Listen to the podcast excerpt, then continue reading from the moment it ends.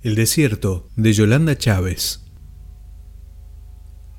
Debía faltar poco para amanecer.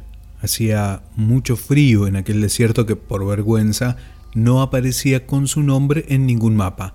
Elena, tirada boca arriba en la arena helada, miraba hacia el infinito tratando casi sin lograrlo de mover sus dedos entumidos para apartar el cabello que cubría sus ojos.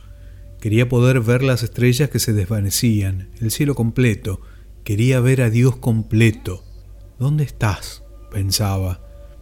No podía hablar. Tenía la garganta hinchada por haber llorado sin gritos. ¿Me vas a dejar morir aquí? Quiero ver a mis hijos otra vez. Esto es un castigo.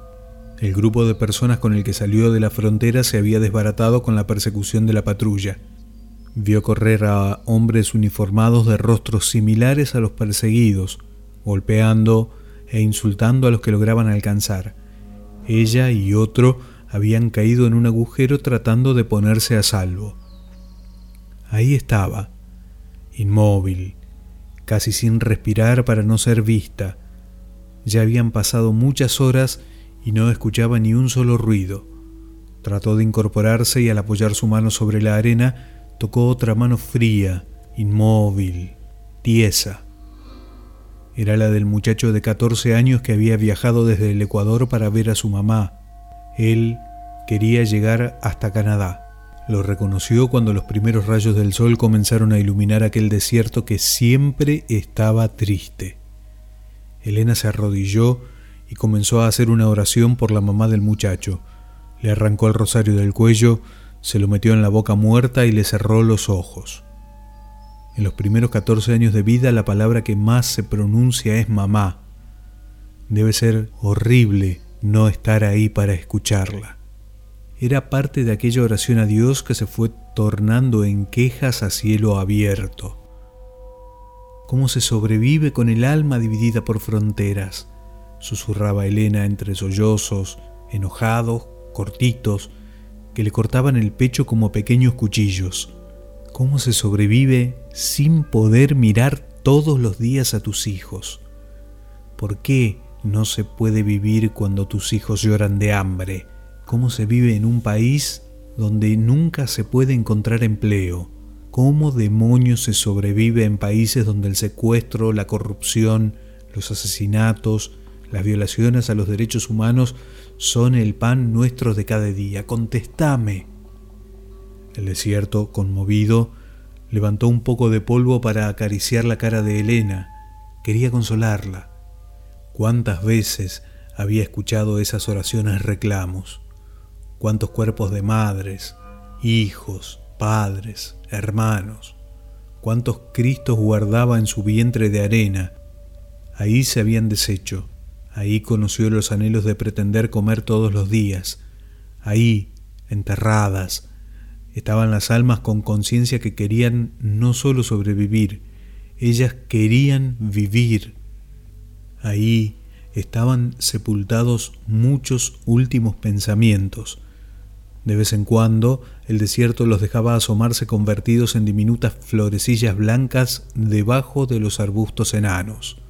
Por lo menos dame un poco de agua, gritaba Elena a Dios mientras escarbaba en la arena con sus manos para hacerle sepultura a los anhelos sin cuerpo. El desierto se apresuró a dejar que brotara un charquito de agua helada. Fue lo bastante para beber y lavarse la cara, para retirar la arena de la nariz y de entre sus dientes, suficiente para ponerse de pie y buscar un punto que le indicara una dirección a seguir. Un destello llamó su atención a una distancia que calculó podía llegar antes de que el sol quemara más. Dio una última mirada al dolor de una mamá con hijo muerto y comenzó a caminar, acompañada, sin notarlo, por el desierto.